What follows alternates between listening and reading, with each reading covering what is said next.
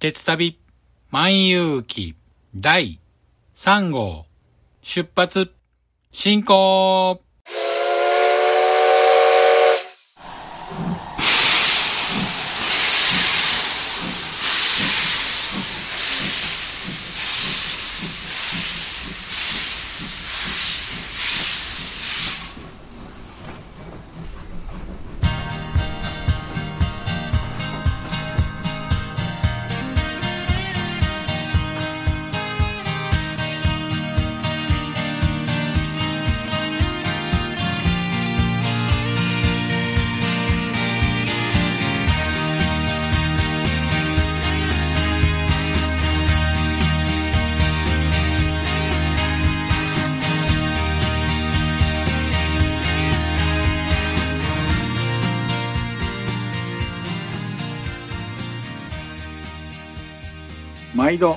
乗車ありがとうございます。鉄旅万有記は鉄道と旅好きのしんちゃんが鉄旅についてゆるーく語るポッドキャスト番組です。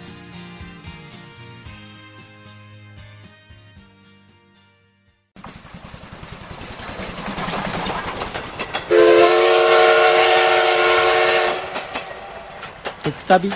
万有記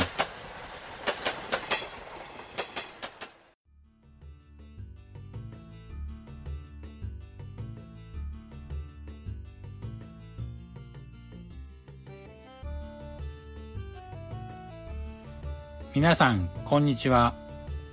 鉄旅万有記パーソナリティを務めさせていただきます、しんちゃんと申します。よろしくお願いいたします。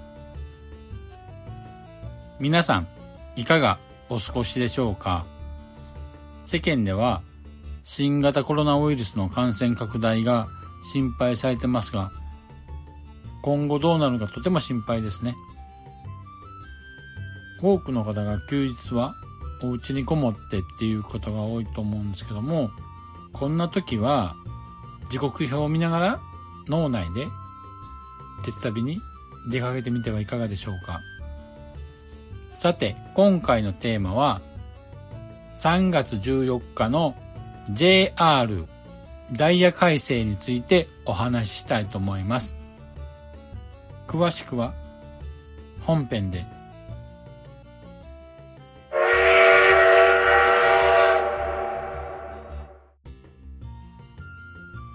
3月14日 JR のダイヤ改正がありますけども今回のダイヤ改正ですが私が一番注目しているのは常磐線の全線復旧になります。常磐線は福島県の富岡駅から浪江駅間は東日本大震災と福島第一原発の事故の影響でずっと運転を見合わせが続いていました。今回のダイヤ改正でようやく普通区間の富岡駅から浪江駅間が復旧となりますのでようやく9年かかって全線復旧ということになりました。今回の常磐線全線復旧に伴い東京駅から仙台駅間を特急の日立が運行されます。これでようやく東日本大震災によって運休していた東北沿岸部の鉄道が全て復旧となります。会があれば私も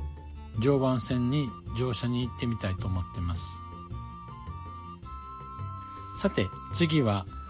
東海道新幹線ののぞみ12本ダイヤになります。今までのぞみは1時間あたり片道最大10本でした。今回のダイヤ改正からは12本のダイヤとなります。毎時12本のダイヤとなりますと5分に1本発車のダイヤになります。これってほとんどもう通勤列車並みのダイヤですね、まあ、ただし毎時12本の運転するのはだいたい週末の夕方などの利用客が多い時間帯の限定的なものなんですけども個人的には、まあ、光や小玉も運転数はある程度残してほしいんですよね。というのも割引切符のほとんどがのぞみには乗車できないんですね。例えばプラット小玉やフルムーンパスなどは光小玉には乗れますけどものぞみは乗車できないのである程度はやっぱり光とか小玉をね残していただきたいなと思うんですけどもうーんどうなるんでしょうかね。続いての話題も新幹線なんですけども東海道山陽新幹線を直通する全てののぞみが N 700A 系に統一されます。これによって東京新大阪間の所要時間は最大7分短縮され、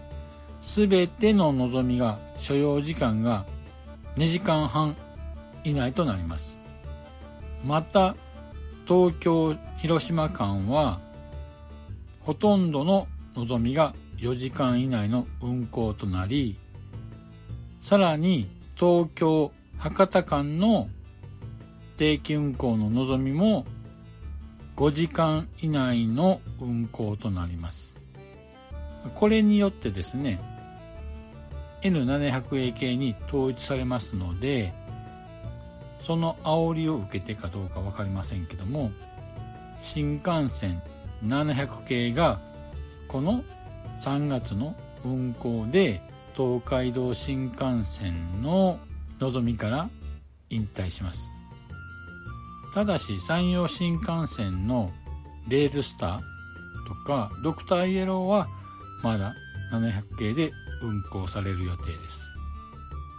さて次は山陽新幹線ののぞみも増強されて上りの新幹線東京着11時台は最大7本運転され、それ以外の時間帯でも最大6本運転可能な時間帯が増えます。また、新大阪、鹿児島中央間を直通するみずほが1往復増便されます。また、新たに3往復のみずほについては、広島県の福山駅と山口県の新山口駅にも新たに停車します。次の話題は新型特急デビューについてのお話です。3月14日に首都圏と伊豆半島の伊豆急下田駅を運行する特急サフィール踊り子がデビューします。サフィール踊り子は新型車両261系により運行されます。ダイヤは定期列車として東京11時発と伊豆急下田駅を14時12分発の1往復並びに土休日に運行される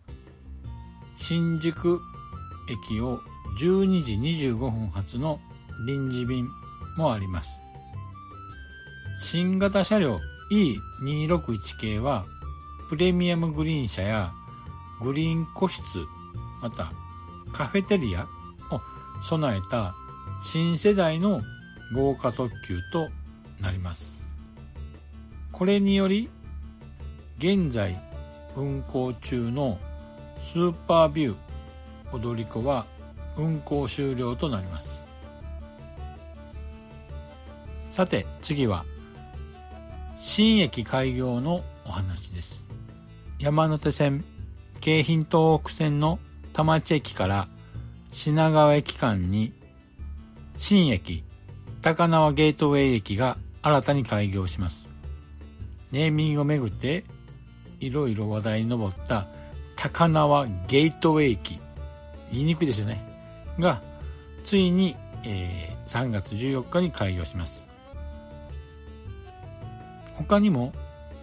東海道線袋井駅から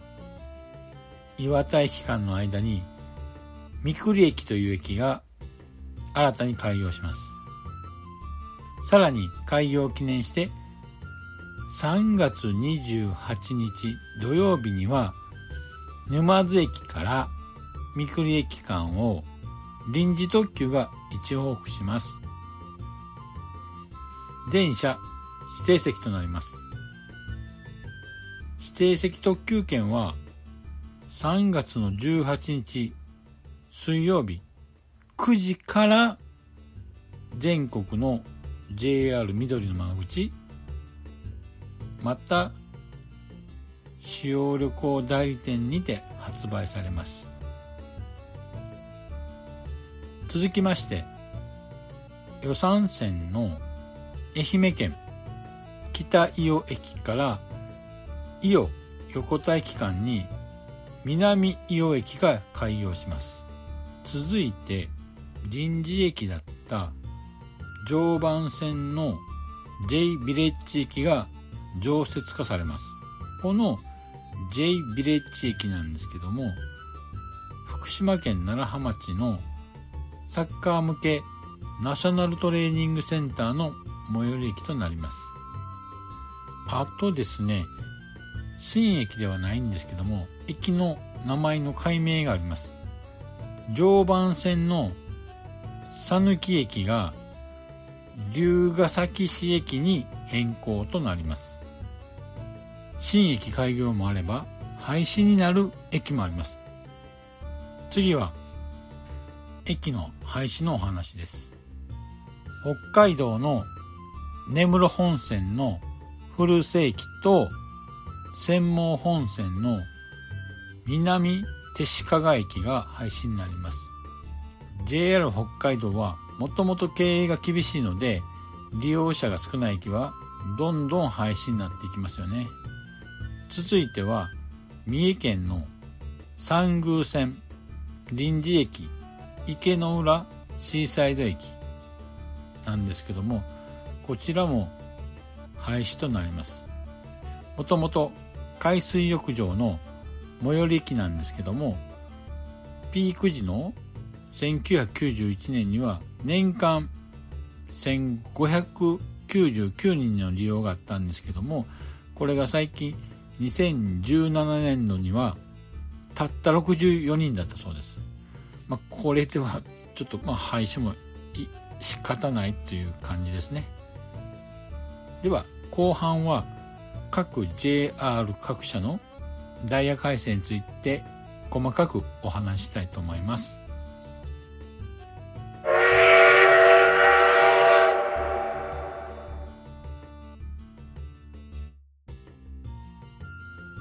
さて、後半です。後半は各 JR のダイヤ改正についてお話ししたいと思います。まず最初に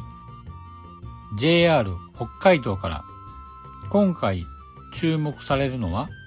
快速エアポートの増発です。札幌駅から新千歳空港駅を運行している快速エアポートなんですけども、今までは毎時4本の運転でした。ダイヤ改正により毎時5本に増便されます。トータルで116往復から148往復となります。これもインバウンド効果による新千歳空港での乗客の増加を踏まえて上での増便だと思います。次に、札幌県内での区間快速石狩ライナーが廃止となり、すべての列車が各駅停車または減便となります。函館線の手稲駅から札幌駅、江別駅間で運行している石狩ライナーはすべて各駅停車となります。次に、特急北斗が24本中19本が白老駅に新たに停車するようになります。これは、ウポポイ民族共生象徴空間の開業に伴うもので、ウポポイはアイヌ文化振興等のナショナルセンターとのことです。また、特急スズランの指定席車が1両から2両に増えます。次に、特急の名称からスーパーの名前がなくなります。今までスーパー北斗、スーパー大空、スーパー十勝と呼ばれていた特急列車が、それぞれ北斗、大空、十勝に変更となります。また、大空については、12本中6本が、キハ283系から261系に新造して置き換えられます。次に、函館山線に新型電気機動車 H100 系が導入されます。この H100 系は電気式機動車要するにですね、ディーゼルエンジンで発電をし、その電気を利用してモーターで駆動する列車になります。ディーゼルエレクトリック車とも呼ばれます。今回、函館本線の長万部から小樽間、俗に言う山線ですね。に、えー、山線に15両投入されるということです。現行のワンマン列車、キハ40系36本すべてが新型の H100 系に置き換わります。これにより、キハ40系は引退となります。また、1日に1本だけ函館から小樽間でも運行があります。さて、次は JR 東日本についてお話ししたいと思います。今回のダイヤ改正で先ほども前半でお話ししましたが、常磐線が全線復旧となります。また、新型車両の E261 系による特急サフィール踊り子が首都圏と伊豆半島の伊豆急下田駅を運行となります。これについても前半でお話ししましたので割愛させていただきます。次に、えー、中央線、総武線、各駅停車が完全に分離となります。都心部を走る中央線と総武線なんですけども、早朝と深夜時間帯においての総武線の各駅停車のお茶の水折り返しと中央線各駅停車の東京駅乗り入れがなくなり中央線快速と中央総武観光線を完全に分離となります次に中央線特急の運転区間と停車駅が変更になります。特急あずさは今回のダイヤ改正で停車駅が増えることになります。あずさ開示の列車番号を統一して両列車を合わした投資番号になります。そのため曲のタイトルとして有名なあずさ2号がダイヤから姿を消します。次に、岩手県の山田線盛岡と宮古を結ぶ山手線ですが快速リアスが仙徳駅に新たに停車することになります。次は福島県の磐越西線なんですけども郡山駅から会津若松駅間の快速列車は今まで全車自由席でしたが今回のダイヤ改正で一部の快速列車にリクライニングシートのついた座席指定席を導入し快速合図として運行となります。あと新駅として先ほどもお話ししましたが山手線京浜東北線の田町駅から品川駅間に高輪ゲートウェイ駅が新規開業します。また常磐線の臨時駅扱いだった J ビレッジ駅が常設化します。それと常磐線の讃岐駅が龍ヶ崎市駅に名称変更となります。え次は JR 東海についてですけども JR 東海は前半でほとんど喋ってしまったんですけども東海道新幹線のぞみの12本ダイヤ化と新駅東海道本線の袋井駅から岩田駅間において三栗駅が新規開業します。また三宮線の臨時駅池の浦シーサイドが廃止となります。次は JR 西日本についてです。まず最初に関空特急のはるかが全列車給料編成となります。これも先ほどお伝えした JR 北海道の快速エアポートと同様にインバウンドの増加で関空を利用する乗客が増えたことにより特急はるかの全列車給料化ということになると思います。次は阪和線の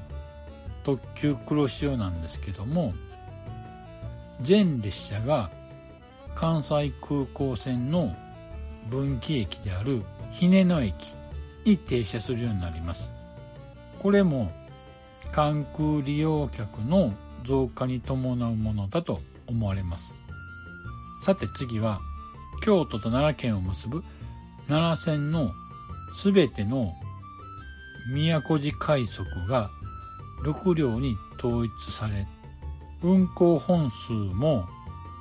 12本から35本と大幅に増加となります。このダイヤ改正もインバウンドの増加によること京都奈良を結ぶ宮古寺快速が増便で対応しようというものだと思います。さて次は増加ではなくて減便の方のお話になるんですけども大和路線の JR 難波駅から和歌山線の高田駅を直通する快速列車の平日のおおむね10時から17時台また土日のおおむね11時から17時台の運行が廃止となりました。次に JR 宝塚線？まあ福知山線ですよね。の日中時間帯の丹波寺快速。快速が区間快速に変更となります。これはどういうことかと言いますとダイヤ改正前は丹波寺快速は大阪駅から笹山口駅までを運行し塚本駅塚口駅稲寺駅生瀬駅武田尾駅道場駅は通過となっておりました。ダイヤ改正後は運行区間は同じですけども通過駅が塚本駅塚口駅稲寺駅北伊丹駅のみとなります。またダイヤ改正前は快速列車は大阪駅から宝塚駅間を運行していましたがダイヤ改正後は大阪駅から新三田駅までの運行となり通過駅は塚本駅塚口駅稲寺駅北伊丹駅のみとなり宝塚駅以降は各駅停車となります。普通列車においてもダイヤ改正前は大阪駅から新三田駅まで各駅停車で運行していましたがダイヤ改正後は大阪駅から宝塚駅までの運行となります。次は岡山地区では宇野線が増発になり白尾線は減便となります。宇野線の昼間の時間帯において岡山駅から備前西市駅間において普通列車が1往復増便になり岡山駅から茶屋町駅間においても快速列車を2往復上下合わせて6本の列車が新設となります。快速列車の途中停車駅は大本駅備前西市駅瀬能駅となります。一方で同じ岡山区間ですけども白尾線は11時から13時台の総社駅から備中高橋駅間においての3往復が運転を取りやめ毎時2本だった岡山駅から備中高橋駅間の直通列車は1本に減便となります。白尾線は山陰地方と山陽地方を結ぶ引用連絡線としての重要な路線なんですけども今回の減便はまあ普通列車の減便なんですけども18切符をよく使う18切符にとっては非常に厳しい減便となると思います。次は広島地区なんですけども土休日に広島駅から岩国駅間西条駅から広島駅間の快速シティライナーが昨年のダイヤ改正で廃止になってたんですけども今回のダイヤ改正で復活します。また平日の朝夕の通勤時間帯の広島駅から五日市駅間の列車を2本増発します。これにより列車の運転間隔が短くなるので通勤通学に便利なダイヤになると思います。次は新山口駅から山口駅間での朝の通勤時間帯に1往復増便されます。これもまた運転間隔が短くなり、まあ、通勤通学に便利なダイヤになると思います。さて山陽本線の糸崎から岩国間呉線壁線芸備線の三好駅から広島駅において2018年の10月の豪雨で被害を受けて暫定ダイヤで運行していたんですけども今回のダイヤ改正で平日のダイヤと土休日のダイヤを分離することになりました。次に呉線なんですけども三原駅から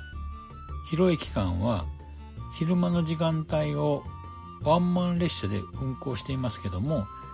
一部の列車を除き終日ワンマン列車での運行となります。また糸崎駅から三原間駅においての呉線と直通する列車の一部もワンマン列車となります。あとですね山口県の宇部線において休日運休となっていた列車6本が毎日運行となります。次に JR 四国ですけども前半でもお伝えしましたように予算線の愛媛県北伊予駅から伊予横田駅間において南伊予駅が新規開業します。次に岡山県の岡山駅から四国高知県の高知駅を結ぶ特急南風なんですけども全列車が宇多津駅に停車することになります。これは四国水族館が今年の3月にオープンします。それに合わせて最寄り駅の宇多津駅に特急の南風が停車することになると思います。次は同じく特急南風なんですけども全列車が岡山駅から高知駅間の運転となります。高知から先中村宿毛に移動する場合は高知駅で特急足摺りに乗り換えるという必要になってきます。次は香川県の高松駅発の10時から15時台の快速マリンライナー快速三ポート予算線の普通列車について発車時刻をパターン化し利用者に分かりやすいダイヤに変更となります。最後に JR 九州ですけどもまず最初に長崎地区において新型 YC1 系のハイブリッド車両を投入することになります。YC1 系は蓄電池を併用したハイブリッド車両となるのが特徴です。運行区間については佐世保線佐世保駅から廃棄駅大村線廃棄駅から諫早駅長崎本線諫早駅から長崎駅間の運行となります。次は貸線なんですが貸線を運行している蓄電池電車。BEC819 系。通称電茶が斎藤崎駅から博多駅間を1日1本なんですけども直通運転を行います。次は視察線のお話です。熊本県の熊本駅から人吉駅間を午前中に運行している特急川蝉山蝉1号2号を不定期化するということです。朝の早い時間帯の運行なので特急として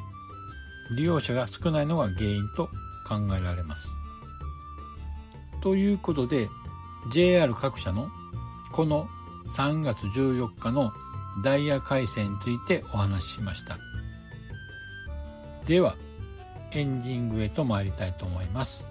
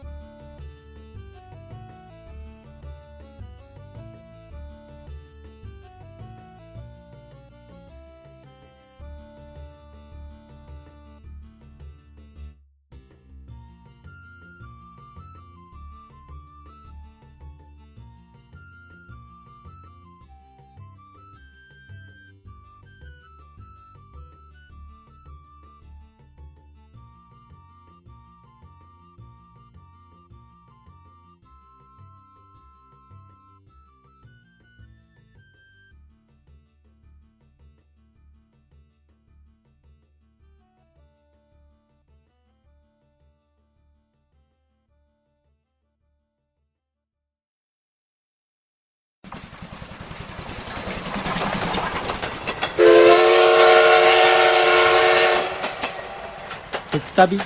万有記。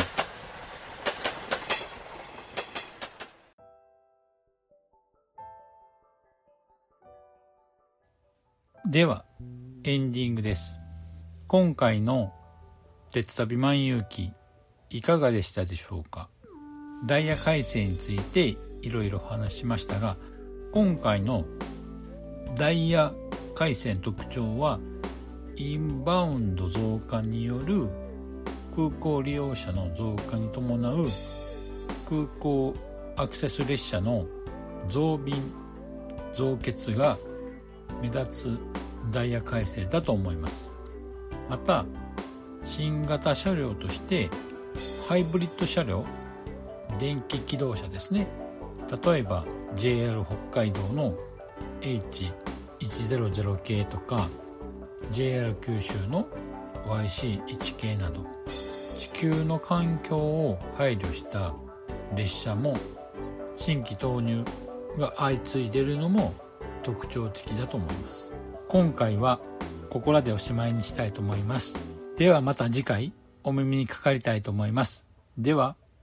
これにて失礼いたします長らくのご乗車お疲れ様でしたまもなく終点に到着いたしますくれぐれもお忘れ物のないように今一度お手回り品のご確認をお願いいたします。では、またのご乗車を心よりお待ちしております。ありがとうございました。